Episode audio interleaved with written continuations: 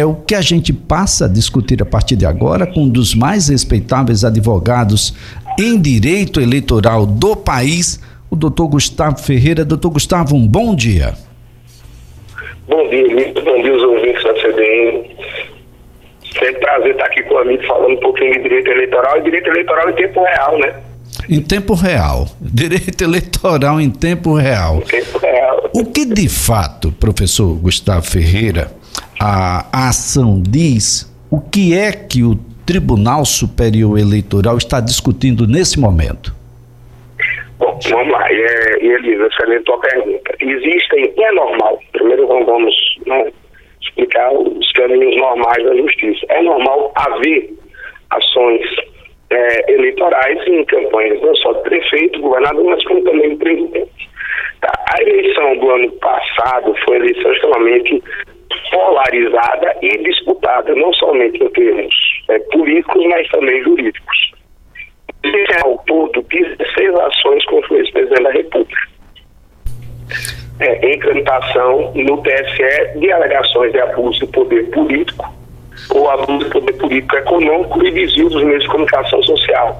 São sanções previstas na legislação eleitoral que podem gerar multa é, perda do mandato, mas não tem mandato, e inelegibilidade por oito anos. Tá?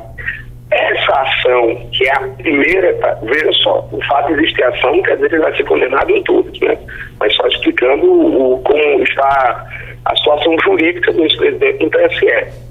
Essa ação, que é a primeira está sendo julgada, ela tem como mote principal, vamos botar assim, a vinculação daquele encontro com embaixadores que o então presidente Jair Bolsonaro fez e que foi transmitido pela EBC, Empresa Brasileira de Comunicação, para todo, né, para em âmbito nacional, com empresa pública, é onde se lançou uma série de críticas à justiça eleitoral. Com base nesse vídeo, nessa divulgação, e também nos atos de 7 de setembro, que já foram posteriores, mas o principal é essa reunião com os embaixadores, é, se pediu a condenação por abuso de poder político. E aí, essa, o que é o abuso de poder político? Né? Traduzindo do, né, aquela brincadeira, traduzindo do juridiquês para o português, é o uso da máquina pública em favor de um candidato. Também se pediu desvio nos meios de comunicação social. Também traduzindo, o que é isso? É você usar os meios de comunicação, rádio, TV, internet, né? Para fazer a divulgação da sua campanha fora daquilo que é permitido pela, pela legislação eleitoral. Agora, professor Gustavo, bom, primeiro um, um, uma informação e segundo uma, uma consulta. Além do presidente Jair, o ex-presidente Jair Bolsonaro, também é réu no processo o ex-candidato a vice-presidente, Walter Braga Neto, general Braga Neto. Mas a informação é: essa ação, ah, ou seja, esse ato ah, que faz parte dessa ação de investigação judicial eleitoral, a conhecida AIGE dos, dos advogados eleitorais, ela aconteceu ainda já como candidato ou antes da candidatura? Bom, excelentes perguntas. Primeiro, é, por que a presença do vice-presidente? Eleitoral exige, nesse tipo de ação, quando eu estou tratando de uma chapa, né, presidente, governador, prefeito e senadores, que todos sejam incluídos na ação. Então, já é, um, já é uma exigência formal. Além daqueles eventualmente envolvidos, mas que no caso específico quando eu tenho uma raiz, se é contra um presidente, um governador, prefeito ou um candidato a senador, os vices e os suplentes de senadores têm que estar presentes. Então, por isso, a colocação do vice-presidente é uma exigência formal para essa ação seguir. Não quer dizer que ele tenha que ser condenado automaticamente, vai depender da apuração dos fatos. Tá? Isso é o primeiro ponto. Segundo ponto, o fato aconteceu durante as eleições? Não o fato aconteceu no mês de julho, antes do período eleitoral propriamente dito, que começa a partir do dia 15 de agosto. Mas aí vem um ponto que é interessante, É, a compra de voto ao captação lista de sufrágio, o nome bonito que tem, né, na, pra, é, o nome bonito técnico que a legislação eleitoral deu para a compra de voto, ela só pode acontecer no período das eleições. O abuso de poder político, o abuso de poder econômico, que é quando eu quero interferir na vontade das pessoas usando a força do meu poder político ou do poder do dinheiro, é, ele pode acontecer fora do período eleitoral, mas eu só posso entrar com ação no período eleitoral. Perfeito. Então, que é, é, é, curioso isso. Por, por, exemplo, carnaval do ano que vem, o Elias vai ser candidato pelo partido da CBN. Tá?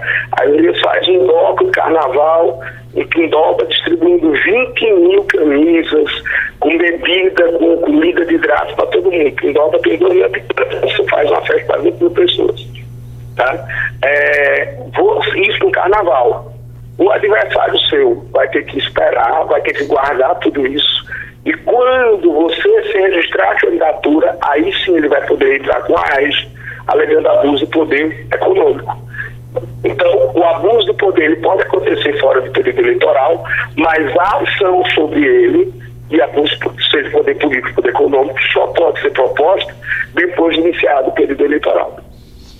Olha, é, nós estamos sobre falando sobre essa ação propriamente dita, mas o ex-presidente é investigado em outras 15 ações no Tribunal Eleitoral. Eu quero lembrar aqui também a composição do plenário da Corte Eleitoral no dia de hoje, ah, os ministros Alexandre de Moraes, que é o presidente, Benedito Gonçalves, que é o relator, que abrimos aqui a, a nossa conversa, ele está nesse momento ah, iniciando a leitura do seu relatório, a ministra Carmen Lúcia e os ministros Nunes Marques, Raul Araújo Filho, André Ramos e Floriano Azevedo.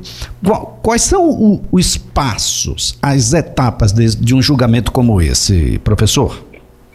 Bom, vamos lá, Elias. A primeira etapa é justamente houve as sustentações, 15 minutos, para a sustentação, perdão, para quem não é do direito, né? É aquele momento em que o advogado é, dá a acusação, porque é uma ação, ele vai fazer dos seus argumentos para que a ação seja acolhida. Nesse caso, são 15 minutos.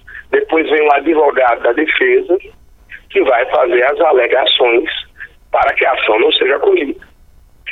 Na sequência, ao término dessas sustentações orais, dessas alegações feitas ali, e o que normalmente se faz, né, Elisa, é um resumo do processo, os principais pontos da acusação e da defesa começa a leitura do relatório e do voto do ministro é, relator, que nesse caso tem que ser um corregedor geral eleitoral. Ah, nesse caso então, tem que ser o corregedor, é, ministro Benedito Gonçalves. Tem que ser. A, a AIG ela é um pouquinho diferente das outras ações. Quando eu, ela já tem um relator próprio, tem esse relator, corregedor geral eleitoral no TSE, no caso do TRE, o corregedor regional eleitoral. Então ele obrigatoriamente é o relator, né? é um, um pouco diferente das demais. Então, o que está acontecendo nesse momento é que o, o ministro Benedito Gonçalves está lendo um resumo do caso, mas ainda não é o seu voto. O seu voto só vai acontecer após a manifestação do autor da ação, a, daqueles que são investigados e do Ministério Público Eleitoral, não é isso? É, na verdade, o que se faz, é, Elias? O relator, ele pode ler o, resumo, o relatório, que esse resumo tem a sustentação. Né? E depois da sustentação vem o voto. É muito comum os advogados dispensarem o relatório. Tá? Não quer dizer que é, não é obrigatório ter a leitura do relatório. Após a sustentação, já começa a leitura do voto do relator, e aí o que acontece? Pode haver um período que a gente chama de debate, que é quando os demais ministros que já receberam voto antes, é importante, o voto já foi distribuído, os ministros já têm conhecimento desse voto, podem tirar dúvidas de eventuais pontos do voto.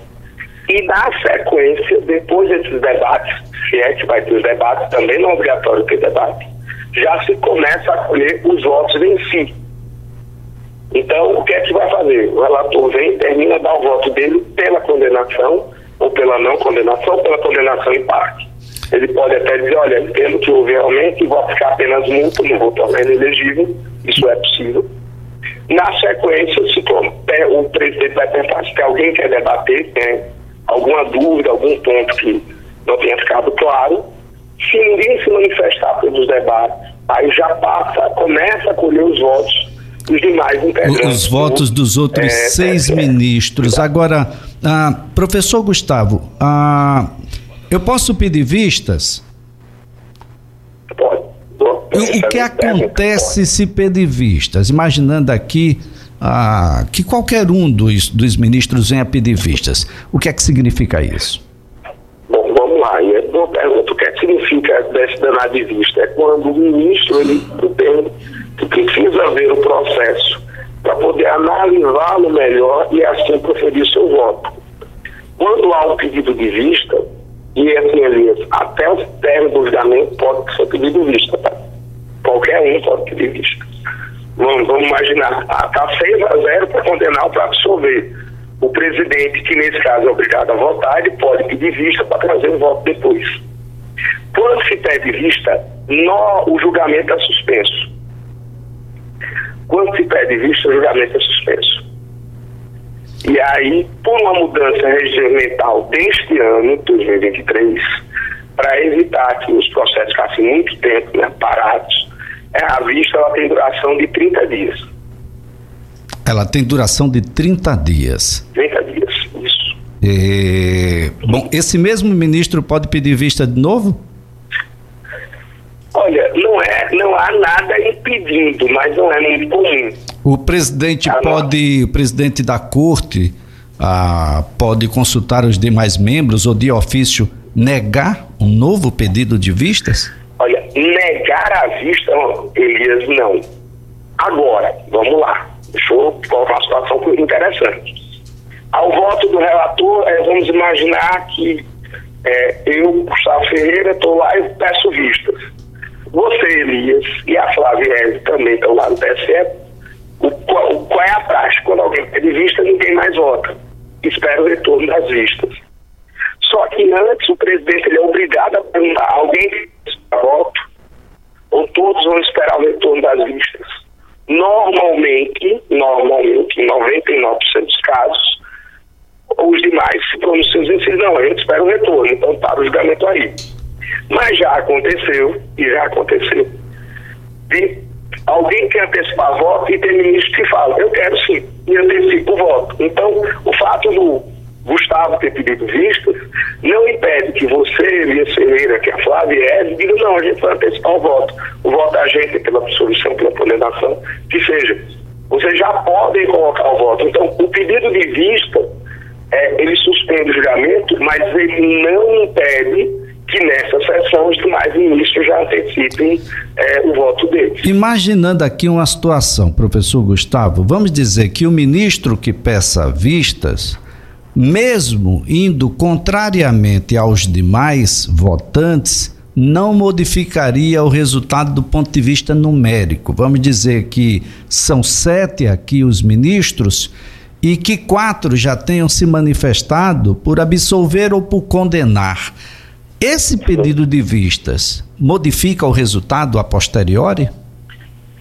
Pode ser que não modifique. Veja, estamos no campo da possibilidade, né? Pode ser que ao retornar à vista, esse ministro que pediu traga um ponto que aqueles que já votaram, que não, o julgamento não foi encerrado o julgamento não foi encerrado. Então, ao retornar com as vistas, eu digo, olha, eu observei que tem uma nulidade, eu observei que tem um ponto mais grave, e aí quem já votou pode alterar seu voto. Pode alterar o voto. Pode alterar o voto. Olha, eu votei pela absolvição, de fato, por esse ponto.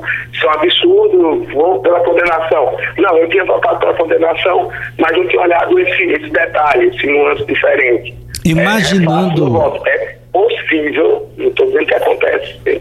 Imaginando é aqui. Essa, imaginando aqui, professor, de que no caso em tela, o ex-presidente Jair Bolsonaro venha a ser de fato condenado. a coisa não é tão simples, porque se trata de um presidente da República, no exercício da presidência da República, ah, dizendo que o seu país não trata bem as eleições pelo mesmo modelo que ele tinha sido eleito quatro anos antes. Imaginando que ele venha a ser condenado, o cumprimento, o cumprimento é imediato? Sim.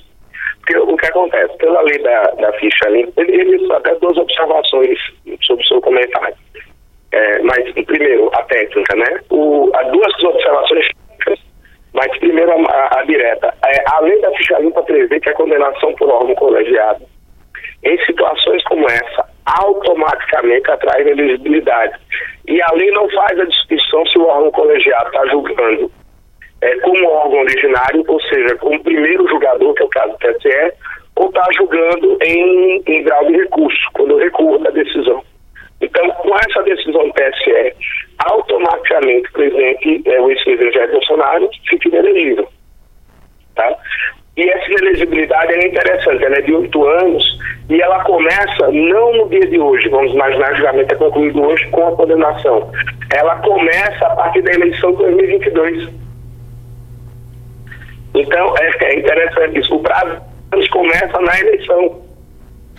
Então ele fica elegível de 2022 até é, 2030. Até 2030. 2030. Muito bem, professor Gustavo, eu vou aqui agradecer a sua participação. Julga essa participação inicial.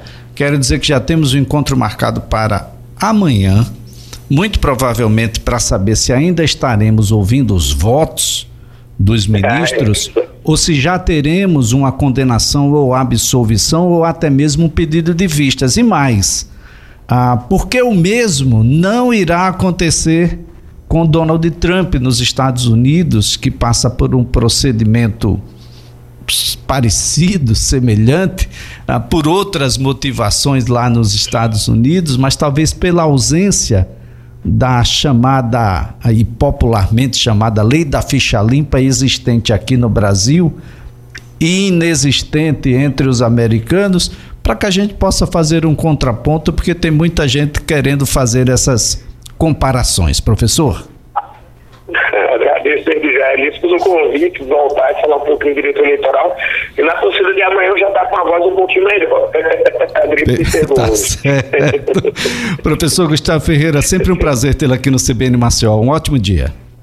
Prazer, meu. Forte abraço, um forte abraço aos outros do CBN também.